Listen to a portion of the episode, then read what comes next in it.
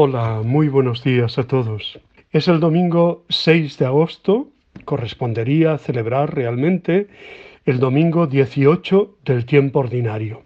Sin embargo, este domingo celebramos la fiesta de la transfiguración del Señor. Es un misterio de luz, como contemplamos en los nuevos misterios del Santo Rosario introducidos por el Papa San Juan Pablo II.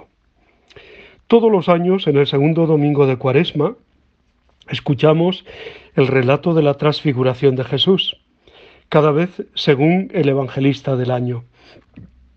Allí tiene una finalidad concreta de preparación al triduo pascual.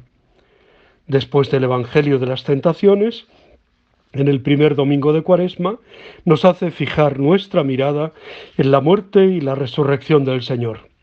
La luz de la transfiguración anticipa, de alguna manera, el misterio pascual completo.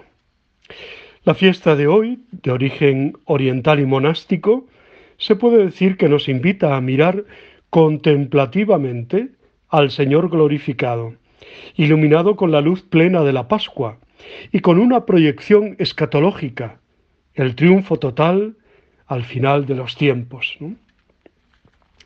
El relato de la transfiguración del Señor lo tenemos en los tres sinópticos, esto es, el Evangelio de Mateo, el Evangelio de Marcos y el Evangelio de Lucas. Este año eh, lo escucharemos fundamentalmente en el Evangelio de San Mateo, el evangelista del año. Mateo 17, 1 al 9. Los tres relatos de la transfiguración de los sinópticos difieren en algunos detalles. Mateo, por ejemplo, acentúa cómo en Jesús se cumplen los anuncios del Antiguo Testamento. En Marcos aparece el secreto mesiánico, que sólo se puede desvelar después de la Pascua. Lucas relaciona más este acontecimiento con la muerte y la resurrección de Jesús pero no importan demasiado esos matices diversos. Lo principal es la manifestación, la teofanía de la que fueron testigos los tres discípulos más cercanos a Jesús, Pedro, Santiago y Juan. A todos les costó entender el camino de la humildad, de la sencillez, el camino de la cruz. Y eh, este, este episodio sirvió a la primera comunidad para entender mejor la identidad de Jesús y encontrarle sentido a toda su historia pascual. El entusiasmo de Pedro refleja bien la inyección de ánimo que reciben los tres en un momento en el que el anuncio de la pasión y muerte del Maestro les tenía muy desconcertados. La voz del Padre, que autentifica a su Hijo, y la presencia del Espíritu sobre él en forma de nube, que en la Biblia simboliza la presencia divina, la gloria de Dios, lo que los judíos llaman la Shekinah, expresan claramente la intención de señalar a Jesús como el enviado de Dios, el Hijo de Dios, y que su camino hacia la cruz, del que habla con Moisés y Elías, los representantes del Antiguo Testamento, de la ley y los profetas, es también el camino de la gloria y de la salvación. La escena que hoy conmemoramos es estimulante para nuestra vida. Centra nuestra mirada de fe sobre el Señor resucitado. A través de la cruz, Él va introduciendo en la esfera de la nueva vida a todos, como sucedió hace meses con la celebración del trido pascual del que hablábamos antes. Es una visión positiva, pascual, del camino de Jesús, que también quiere ser el nuestro, para que no queramos rehuir la cruz, ni nos dejemos desalentar por ella, porque la última palabra es la gloria y la vida. Nos conviene oír la palabra invitante de Dios. Este es mi Hijo, escuchadle. Jesús es el camino, la verdad y la vida. Siguiéndole a Él tenemos asegurada nuestra felicidad, a pesar de las cruces que encontremos en el camino.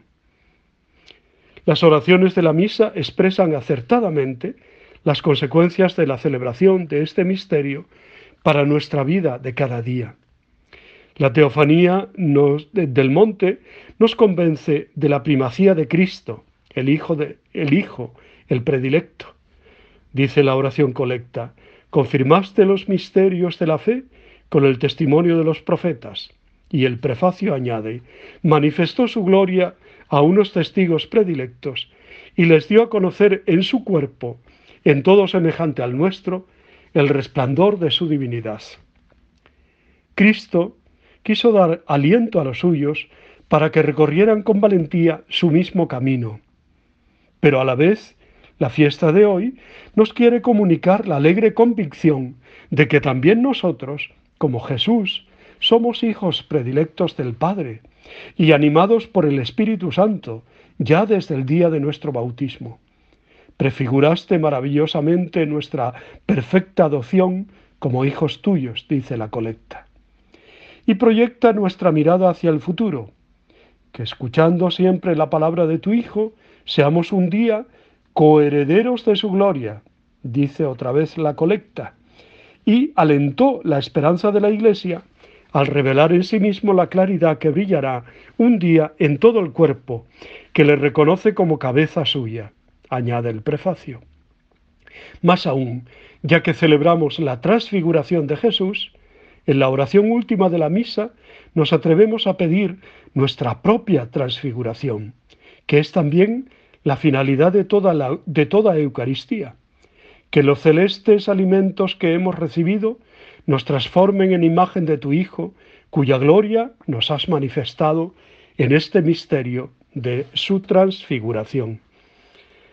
Le pedimos al Señor, transfigúrame, Señor, con tu espíritu, transfigúrame para que los demás cuando me miren te vean, que vean en mis palabras, pero sobre todo en mis hechos, tu presencia, Señor. ¿Cuántas veces caemos en la tentación de Pedro de querer quedarnos? Qué bien se está aquí, ¿no? Y el Señor nos dice, no, hay que bajar, hay que pringarse, hay que hacer la batalla de cada día. ¿eh? Y el Señor nos dice no tengáis miedo. No lo dice de una forma solemne y majestática, no, sino que lo dice tocándolos. También a nosotros hoy Jesús nos toca y nos dice, no tengamos miedo. Nos toca suavemente con su palabra, que tenemos que escuchar, y con los sacramentos, entrando en nuestra vida. Por eso no debemos ni podemos prescindir de Cristo en nuestra Eucaristía, en nuestra vida. Al revés, necesitamos más que nunca pararnos, hacer silencio, escuchar a Jesús, escuchar el Evangelio, que nos mostrará nuestra pequeñez y pobreza, pero a la par todo lo que Dios nos ama. ¿eh? Es cierto que tendremos, ya digo, la tentación de Pedro, de quedarnos en los momentos buenos, de no querer enfrentarnos a la realidad, pero no puede ser. Nos toca, como hicieron Jesús y los discípulos, bajar a la montaña, de la montaña a la realidad y vivir mirando hacia adelante. Como muchos jóvenes que hoy preferirán quedarse en el campo del Tajo, ¿eh? donde se celebra la Eucaristía que concluye la Jornada Mundial de la Juventud, pero el Santo Padre, como el propio Evangelio, como Jesús, les dirá, ¿eh? tenéis que volver a la realidad de cada día, y no para vivir eh, solamente entre canciones y gritos y aplausos y, y vítores, sino para vivir dándonos, entregándonos, vivir sin miedo, sabiendo que por muy negro que se nos pueda presentar el panorama, al final triunfará Cristo cuyo poder es un poder eterno que no cesará y cuyo reino no acabará. Jesús es nuestro Señor, amigo que nunca falla, pero nuestro Señor, nuestro camino, nuestra luz, nuestra vida. ¿eh? Ojalá que todos los jóvenes que han ido a la JMJ de Lisboa, pues hayan vivido un verdadero encuentro con Cristo y vengan así renovados a sus comunidades y parroquias. Os deseo muy buen domingo y una excelente semana. Mucho ánimo para seguir adelante. Os abrazo y os bendigo en el nombre del Padre, del Hijo y del Espíritu Santo. Os quiero.